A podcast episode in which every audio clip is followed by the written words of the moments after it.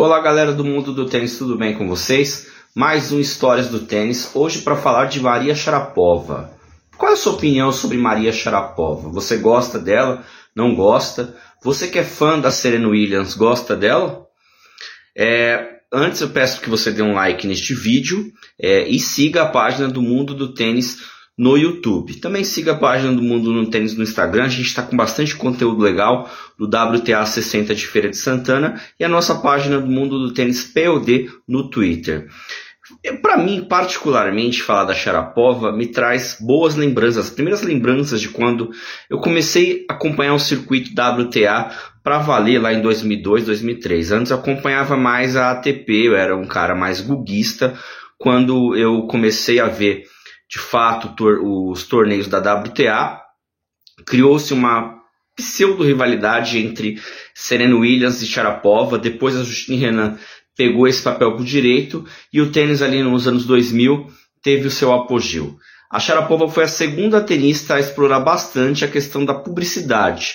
Depois de outra russa, a Kornikova, ter explorado isso, a Sharapova foi a melhor. Por quê? Porque ela era uma tenista ganhadora de Grand Slam, ganhou o Wimbledon em 2004, foi número 1 um do mundo, ganhou o US Open em 2006, o Australia Open em 2008, e aí ela tem vários problemas físicos até voltar e fechar o Grand Slam ganhando Roland Garros em 2012. Eu tinha pôster da Maria Sharapova na, na, época de adolescente, com 17, 18 anos, no meu quarto. Tinha pôster de rock e tinha pôster da Sharapova comemorando o título de Wimbledon em 2004. E gostava muito da Sharapova e não gostava tanto assim da Serena por causa da rivalidade. Também porque ela apanhava bastante da Serena. Mesmo ganhando o Wimbledon no 2004 da Serena, os outros jogos era só pancada. Em 2012, ela fecha o Grand Slam, volta a ganhar Roland Garros 2014. Ela, ela se torna uma tenista de mais trocas de bolas e uma jogadora exímia de saibro, porque ela ganhou ao todo cinco títulos de Grand Slam e o Grand Slam que ela ganhou mais foi Roland Garros.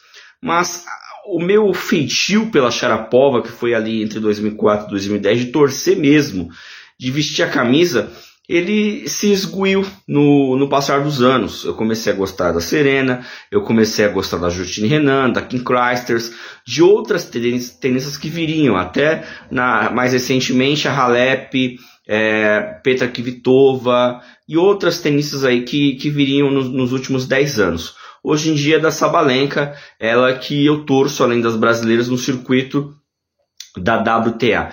Mas uma mancha, vamos dizer assim, que foi o doping da Maria Sharapova, me fez tirar um pouco desse gostar da Sharapova.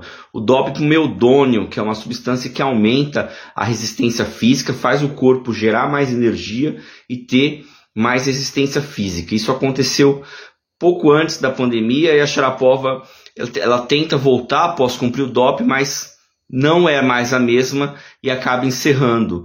Muita gente coloca os títulos da Sharapova, por ela usar o Meldônio, segundo ela desde 2006, em xeque, já que antes o, a substância não foi pega em nenhum doping. Dizem que ela só ganhou o que ela ganhou por causa do doping, diminui a carreira dela.